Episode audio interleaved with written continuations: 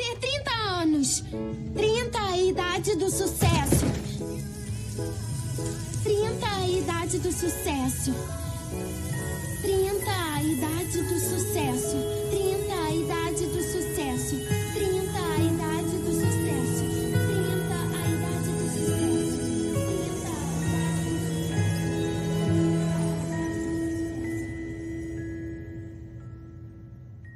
Oiê, eu sou a Laís. Oi, gente, eu sou o Léo e esse é o nosso primeiro episódio do podcast Enfim Sós. Hoje temos uma convidada super especial, ela que é sagitariana, dona do Station, dona da True, localizada em Balneário Camboriú.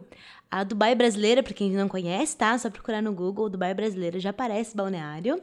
Ah, A Maria Antônia, nossa querida convidada que veio falar hoje sobre a sua trajetória, onde ela trabalhou, como funciona. E aí, está milionária? Como funciona, Maria? Oi, gente, eu sou a Maria. Porra, só se for milionário de coisas pra fazer na vida.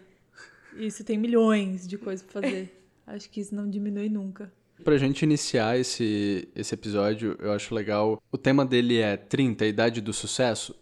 O que, que é sucesso pra gente? O que, que é sucesso pra ti, Maria? Cara, eu acho que sucesso pra gente, quando a gente ainda não tem 30, é uma coisa, né? Uhum. E depois que a gente chega, eu acho que é como se fosse uma linha de chegada mesmo, os 30 anos, assim. Tu espera bastante, tem muitas expectativas do que vai acontecer quando tu chegar nos teus 30 anos. E quando tu chega lá, cara, dá uma reviravolta assim na tua cabeça. Minhas experiências próprias e de amigas minhas e de amigos meus, dá mesmo uma virada na cabeça. A pessoa analisa várias coisas e meio que essa teoria do que é sucesso muda. Então, quando a gente é novo, ter sucesso é ter dinheiro, basicamente. Ter dinheiro pra fazer o que você gosta. Sim, eu tô nessa fase. Então, é uma coisa que a gente vem, que a gente é meio ensinado, porque quando a gente é muito novo, a gente tem que decidir uma carreira e a gente estuda para aquilo no vestibular, e aí depois a gente fica na faculdade um tempão se preparando para entrar no mercado de trabalho, e tudo isso pensando em ter sucesso na carreira, dinheiro, ser um profissional bem-sucedido no, no termo de ter um bom salário. E quando a gente se joga no mercado de trabalho e começa a entender como é que a parada funciona, vem outras questões, vem você ter tesão pelo seu trabalho, vem você, vem você gostar daquilo que você faz, vem a sua satisfação pessoal e o dinheiro começa a não importar tanto. E aí quando você chega, ultrapassa essa linha dos 30, ter sucesso é ser feliz com o que você faz no trabalho. Nossa, que para fala sensata, eu amei. amei esse conselho. Vou assim, ó, 30, calma, é, sucesso. en- então, Espera um é, pouquinho. A gente não, não chegou aos 30 ainda, eu tenho 24, a Laís tem 23, e rola muito isso. A gente fica muito ansioso pra ter sucesso rápido, pra ganhar dinheiro rápido, e gera uma ansiedade, uma pressão, e a gente fica se cobrando muito todos os dias se o nosso trabalho tá sendo bem feito, se a gente tá fazendo é, realmente o que gosta e se é aquilo que a gente quer pra vida e é o que vai dar dinheiro mesmo. Então rolam muito essas preocupações. A gente vive cheio de incertezas com isso. Na tua época, quando tu começou e saiu da, da faculdade, tu tinha muito essa pressão também de, cara, tem que dar certo, eu tenho que ganhar muita grana, ou é só a nossa geração que tá tipo, cara, porra, a gente tem que ganhar grana pra amanhã, sabe? Cara, eu acho que a geração de vocês, na verdade, hoje tem muito mais alternativa. Hoje, por conta da, da economia colaborativa e e criativa que tem crescido cada vez mais e a mudança da- das corporações, das grandes corporações, para vocês hoje, eu acho que, que existem alguns perfis, assim. Tem perfil ainda que é obstinado por grana, que, meu Deus, com 17 anos já investe na bolsa de valores e tudo mais, e que é o objetivo de vida vai ser sempre aquele. E tem gente que já entende um pouco mais novo que tem que pelo menos trabalhar com o que gosta, sabe? Na minha geração, e um pouco antes da minha também, é, você falar que trabalhava com publicidade e propaganda, por exemplo, era, meu Deus, fadado a trabalhar com criatividade, cara, nunca vai ganhar dinheiro. Os Sim. meus pais nunca pensavam em o que ela vai ser feliz fazendo, mas o que vai dar dinheiro pra ela como profissão. Então, quando eu fui falar com os meus pais sobre qual vestibular eu ia fazer, que eu tava entre psicologia, que aí mesmo era um absurdo, jornalismo. eu também! Eu tava entre relações públicas, jornalismo, psicologia e publicidade. Bem decidida você, Bem né? decidida. Tem Libra nesse mapa? Não, mas eu acho que sim. Talvez. E a vida me colocou em publicidade e foi uma das melhores opções, assim, porque me norteou sobre várias coisas. Se eu fosse muito focada pra uma dessas faculdades, talvez eu não tivesse tido a bagagem que eu tive durante o curso de publicidade. Mas nas tuas opções não tinha nenhuma matéria da- daquelas tradicionais, engenharia, medicina, Administração. administração e Não. direito. São as nunca quatro foi, nunca dinheiro, foi né? uma opção. É. Dizem que sim, mas nunca foi uma opção. Meu pai, ele se formou em direito e ele sempre, ah, mas tem que fazer direito, porque tu é bom em argumentar. Eu acho que vai dar super certo. Mas era 0% do que eu queria. Não queria algo sério e que eu fosse infeliz. Uhum. Eu sempre prezei muito, tá, eu tô feliz aqui, como eu estou me sentindo. Então é muito de intuição, assim. Quando eu tô sentindo que eu não estou bem num lugar, automaticamente eu começo a procurar outras coisas. Eu não aguento ficar nesse lugar, porque eu acho que é- a minha energia começa a apagar, assim. E isso é horrível pra Então, mim. acho- e- mas isso é uma coisa da, da geração de vocês, que vocês já viraram essa chave de que vocês têm que ganhar dinheiro fazendo algo que vocês gostam, Sim. né? E pra nós, a gente tinha que fazer dinheiro com o que tinha de oportunidade no mercado. Sim. Então, na minha época, a administração tava super em voga. As empresas aqui estavam abrindo e a administração era o que tava dando grana. Era o começo de uma cena com bastante empreendedorismo aqui, então a administração pesava, assim. Direito sempre foi, tradicionalmente, uma faculdade que as pessoas ganham dinheiro, fazem horrores. Sempre foi tendência andar com aquele livro gigante, como é que é o nome? Sei com, lá, com todas as Vademecum. É isso, com todas as leis. É tendência, é Tendência, o aham. starter pack do estudante do acadêmico de direito. E não pode ser versão PDF, né? Tem que ser o Sim, tem que andar, lá. tem que sofrer com aquilo. E a bolsinha bordada. Depois, na minha época era bordada, não sei na época de vocês.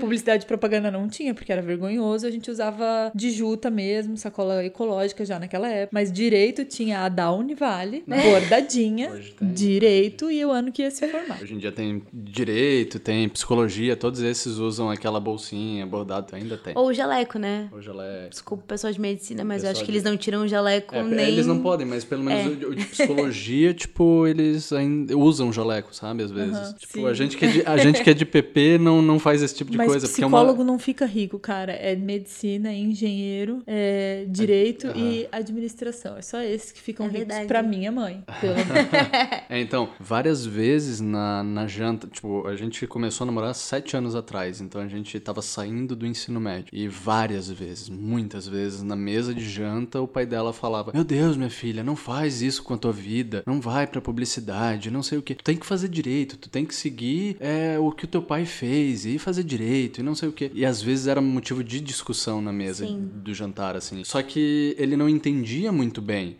sabe? É porque na geração dele, é justamente isso que tu falou da tua mãe. Na geração deles, são essas as profissões que dão dinheiro e são essas a- as profissões que dão futuro pra, pra família. Sim, é ficar 20 anos numa empresa, é você realmente construir e crescer, envelhecer, se aposentar naquela empresa. Essa questão de ficar muito tempo em empresa também é uma coisa é, que tem mudado bastante. Hoje a gente vê que se uma pessoa fica cinco anos numa empresa, não mudando de cargo e de, e de área, por exemplo, a gente já considera que é uma pessoa estagnada, não é uma pessoa que se desempenha, que se desenvolve bem, né? Como, como a nossa leitura sobre isso mudou. E antigamente, meu, ficar 20 anos numa empresa era ótimo. Você queria se aposentar na mesma empresa que você entrou. Sim, o pai do Léo trabalha numa empresa que ela é um pouco industrial, assim, Ela bem... é totalmente industrial. É, bem tradicionalista. E eles ganham um prêmio a cada 5, 10 anos. Ah, Ele tem sei. vários troféuzinhos em casa, assim, de enfeite. Ah, feliz 10 anos. 15 feliz anos. 15 anos, Acho que é 20 cinco. anos. Por você estar fazendo parte daquilo. Meu Deus, como você consegue ficar 20 anos dentro de uma Fazendo empresa? a mesma coisa. Fazendo a mesma coisa. E hoje a gente acha que estar cinco anos numa empresa só, mesmo tu mudando de área, já é muita coisa, porque às vezes empresas não sobrevivem em cinco anos. Os mercados estão mudando tanto a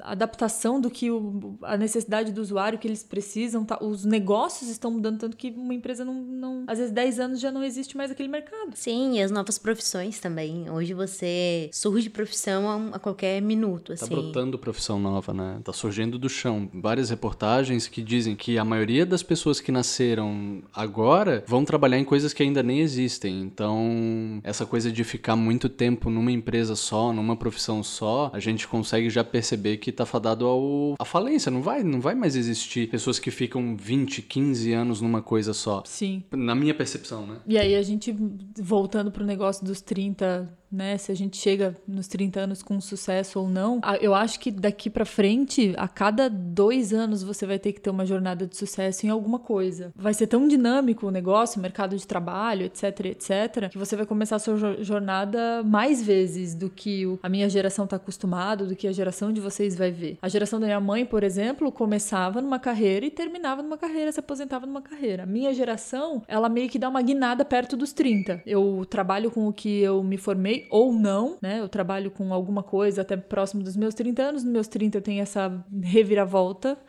de pensar o que eu realmente quero da minha vida. E aí, geralmente, as pessoas mudam de carreira e seguem é, dali pra frente. A de vocês já tá o tempo todo buscando a felicidade, é, como ganhar dinheiro e ser feliz, então muda com mais constância. Daqui a pouco, cara, a gente vai estar. Tá... Aí eu acho que a gente tem dois caminhos que podem começar a, a existir, que ou a gente gente vai totalmente atrás da felicidade, e aí o dinheiro já não vai mais ser tão importante, e sucesso vai ser ser feliz, ou então a gente vai ter pessoas que vão só atrás do que da grana, Bitcoin, é, indústria de carro elétrico, trabalhar com a, comprar água, né? É, esses dias eu tava vendo o documentário do Bill Gates, e aí é um documentário da Netflix que chama o Código Bill Gates, e são, são três ou quatro episódios, ou sete, talvez sejam sete. eu acho que são sete. É, mas é, foi tão rápido ver, assim. E no começo começo, tu acha que o cara é meu, ele, é, ele doa muito dinheiro para vários projetos sociais e tal, blá, blá. mas aí no final tu consegue entender que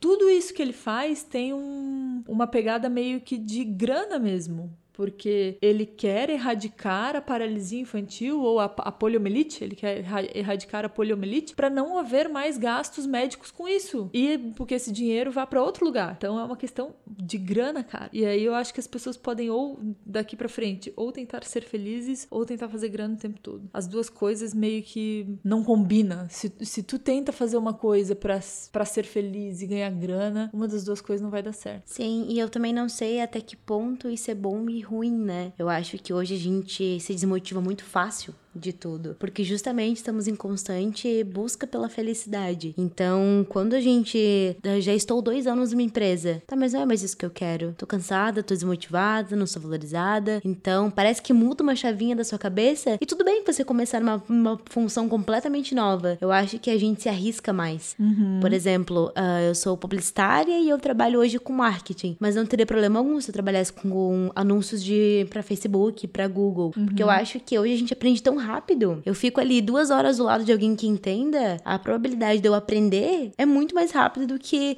alguém das outras gerações, sabe? Eu Sim. acho que hoje é tudo muito simples. As profissões e a forma como você aprende. Só que a gente ainda não entende isso, né? É.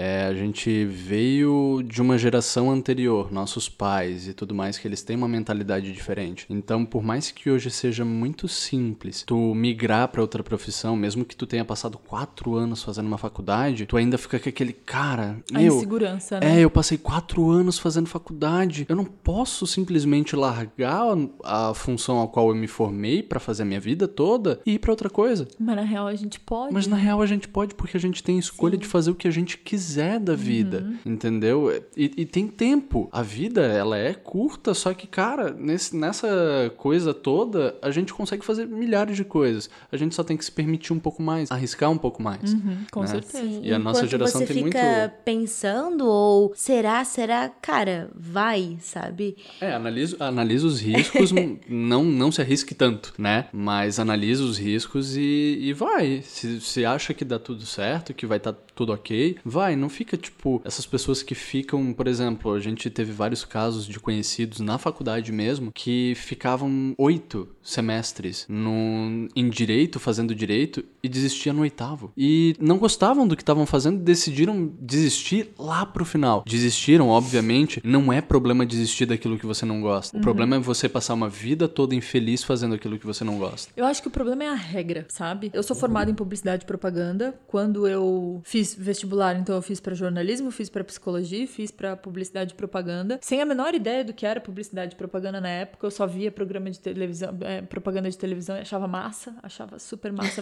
a- as formiguinhas da Filco. Outros falam que é dele, mas na verdade é a minha preferida.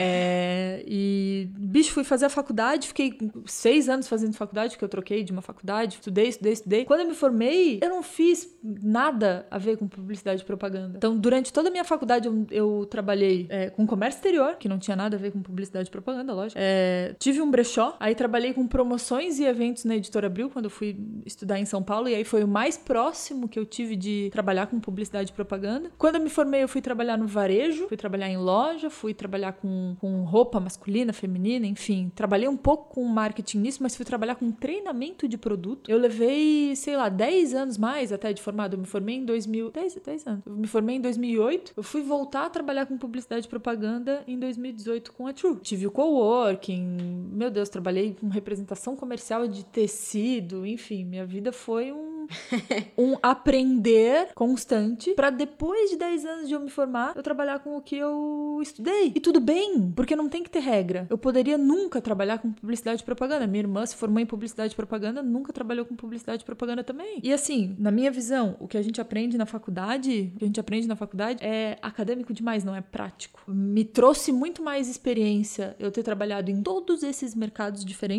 Pra hoje eu poder ter uma agência e entender que cada mercado é um mercado, cada mercado tem um público, cada mercado tem um produto e uma dinâmica, do que necessariamente toda a parte acadêmica que eu vi na faculdade. É, eu acho, eu acho que a faculdade serve só pra te nortear, é o básico do básico. Porque é, é até engraçado é, quando a gente tava no primeiro semestre, a gente fazendo uns trabalhos lá e tinha, sempre tem aquele pessoal que larga a matéria do, do primeiro e resolve fazer quando tá lá no oitavo, né? E aí tinha uma guria na nossa sala que foi entregar um trabalho e aí a gente empolgado, entregando o professor falando que a gente tinha feito isso, isso e aquilo. Ela olhou pra gente, tipo, o jeito que ela falou foi um pouco é, errado, assim, mas ela olhou pra gente e falou: o mercado é completamente diferente. Só que ela falou de um jeito arrogante, assim, sabe? Só que hoje eu dou completa razão pra ela. Realmente, o mercado é completamente diferente do que a gente vê na faculdade. Sim. E a gente já via isso e já tinha gente avisando lá atrás, sabe? E não é só nessa faculdade, eu acho que em todas as faculdades, né? O, a vida real é muito, é muito diferente. E a vida real, voltando aos 30 anos, de quando a gente tem 20, é totalmente diferente quando a gente tem 30. Quando a gente tem 30, os nossos pais largam de mão da gente, sabiam?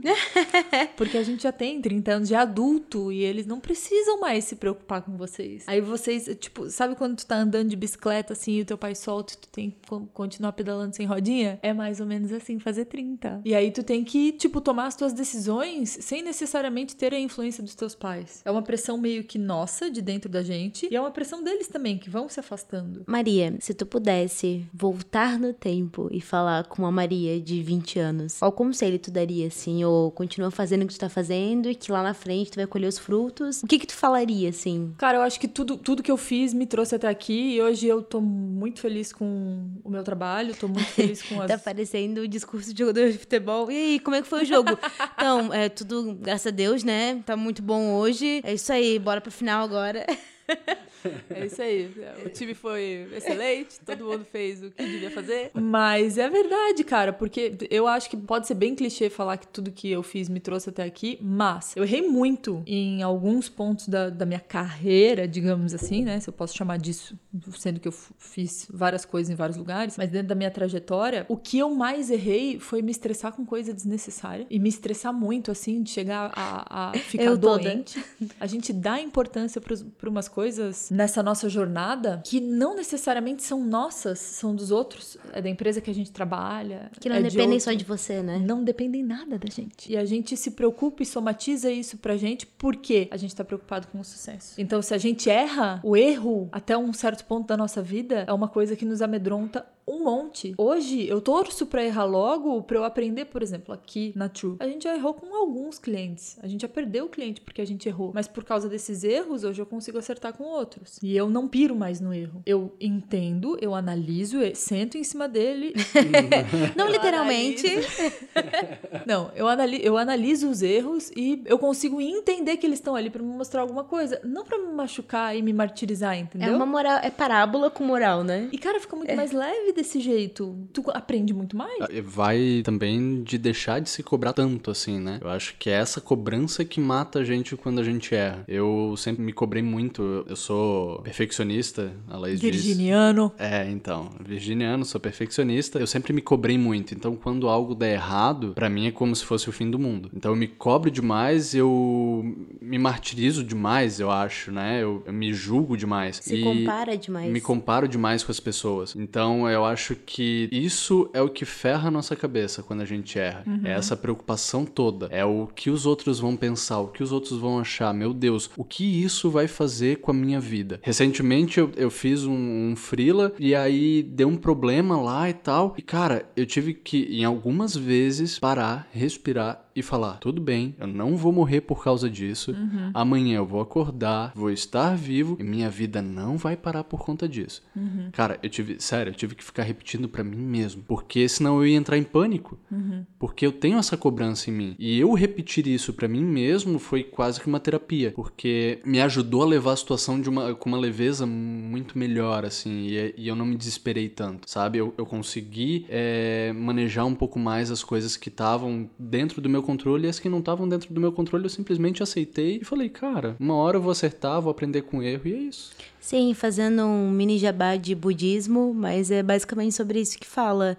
É passagem, que tudo na nossa vida é passageiro, que a raiva que a gente tá sentindo é passageira, que a ansiedade que a gente tá sentindo é passageira, e é você deixar ir. Você deixar aquele pensamento vir e passar. Não ficar remoendo aquilo, criando aquela angústia, aquele remorso. Não, eu poderia ter feito, poderia. Calma. É, eu acho que é respira e tudo vem como aprendizado. E como a Maria disse, erra mais cedo pra conseguir acertar mais cedo também. Sim, total. E eu acho que, de novo, o nosso medo do erro é o medo de não ter sucesso. E aí eu acho que a nossa, a nossa geração, quer dizer, a geração de vocês, começa a refletir se o importante é ter sucesso ou ser feliz. Porque não necessariamente tu precisa de sucesso pra ser feliz. Cara, a gente pode ser feliz todos os dias em pequenas coisas, né? Então, se a gente não se cobrar demais, se a gente entender que o que vale é o processo, se a gente entender que o que vale, por exemplo, no, no nosso caso aqui na agência, é, é o resultado, lógico que é o resultado do trabalho para o cliente, mas muito mais o que a gente entrega um pro outro aqui no dia a dia, o que a gente compartilha aqui, pra mim, isso é muito mais importante do que, meu Deus, ter mais um cliente no final do mês, entendeu? Trabalhar num ambiente gostoso de trabalhar, isso pra mim é felicidade. E aí tem a parte do sucesso que são os vários outros clientes, esse não é meu objetivo principal. Meu objetivo principal é que aqui seja um ambiente gostoso de trabalhar. Eu acho que isso que muda, sabe? Você começa a, a priorizar outras coisas na vida, conforto, felicidade, em troca de grana. Cara, às vezes você não vai pegar uma oportunidade de trabalho que vai te, te deixar muito estressado, que vai te levar muito ao teu limite só por causa de grana. Você vai fazer o que você gosta, você vai ganhar menos, você vai trabalhar menos, mas você vai ser mais feliz. Então, acho que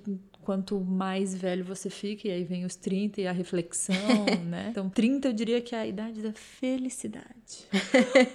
Ai, que horror, meu Deus, que brega!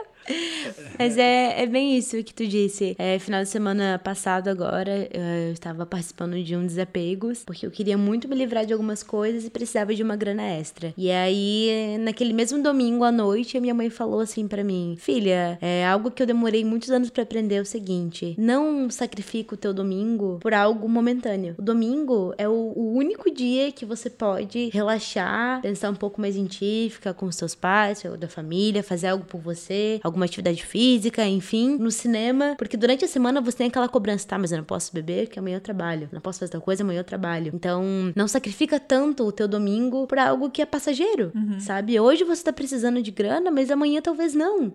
E você tá trabalhando descansada pra correr atrás daquilo que você quer. E aquilo ficou assim na minha cabeça de, cara, é, é, é isso, sabe? Eu não preciso trabalhar sete dias por semana pra ganhar 100 reais a mais.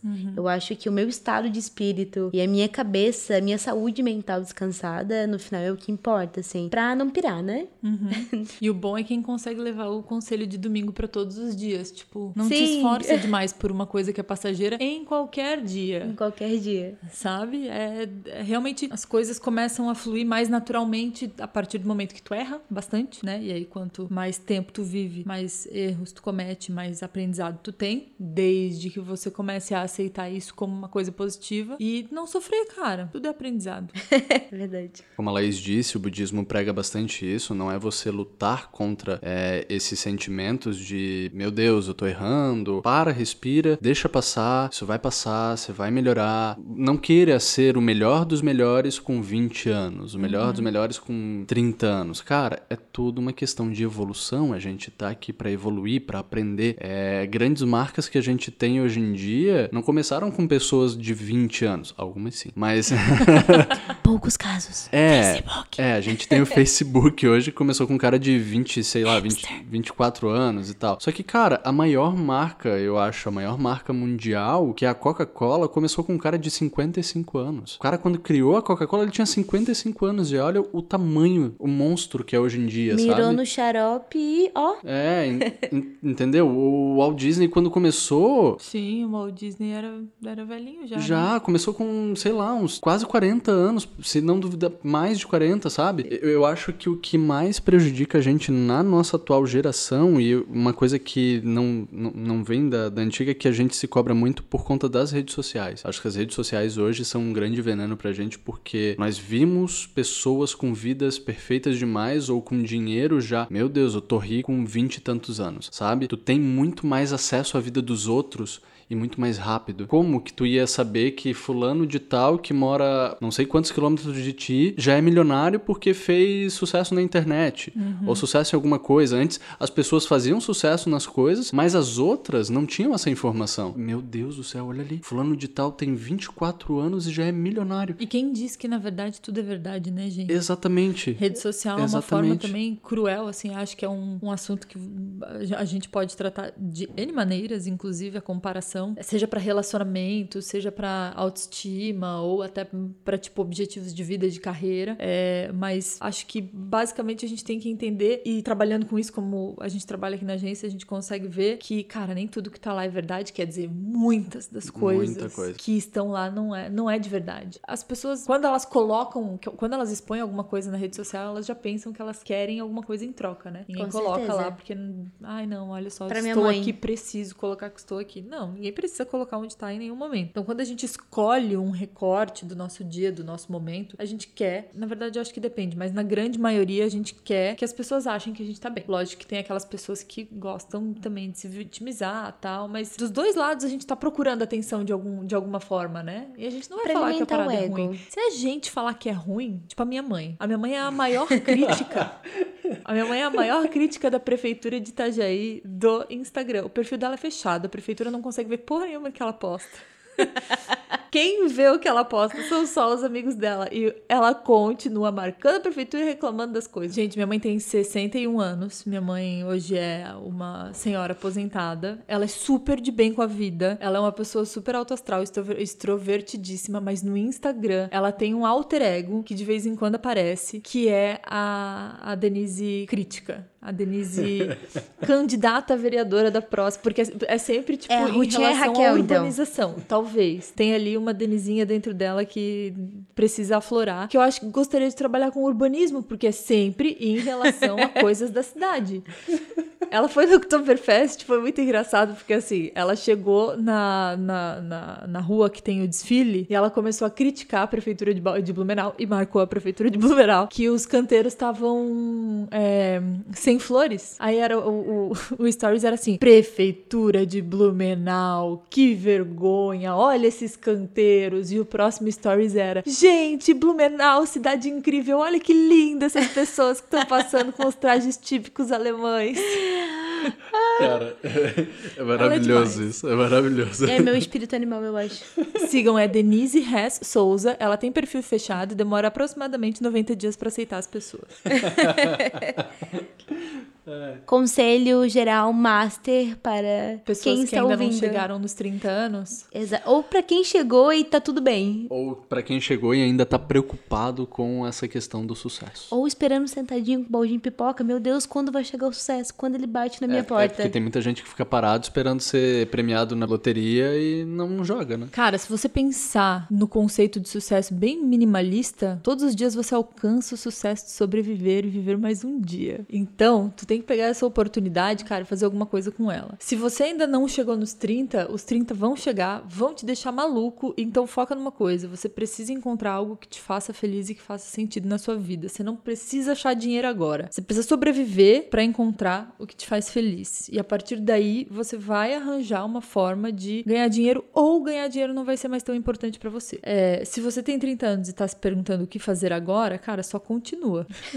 Voltar não tem mais como. Continua. Sinto muito. Continua. Porque bater os 30 é crítico. Você começa a analisar que sua juventude já foi, parece que já foi. Todo assim. mundo é muito jovem demais e você se vê como um idoso. Ah, é a, a- a vida adulta, agora você precisa casar, agora você precisa ter sua casa própria, agora você precisa ter filhos, você não pode mais sair de balada, você não pode mais fazer esporro, você tem que ser uma pessoa séria e responsável. Cara, não. Bater 30 anos não significa isso. Bater 30 anos significa que você já viveu 30 e que você deveria ter aprendido bastante coisa até aqui. Mas se você não aprendeu, você ainda tem muito tempo pra viver e muita coisa pra aprender. Acho que basicamente a minha dica principal é que a gente tem que entender que a gente tá aprendendo o tempo todo sempre e a gente nunca pode achar que a gente sabe tudo. Então, ah, bati 30 anos, já, já sei tudo e daqui pra frente eu vou só colocar em prática o que eu já aprendi. Não, cara, tu vai aprender muita coisa ainda e tomara que aprenda mesmo. Gente, eu acho que é uma construção. Eu ainda não tenho 30 anos, não, ainda não posso falar sobre isso com bastante propriedade, mas eu acho que é uma construção. É, são as bagagens, são as experiências e as memórias que você leva até você chegar aos 30 ou depois disso também. É, Maria, muito obrigada. A gente adorou ter você aqui. Obrigada, gente.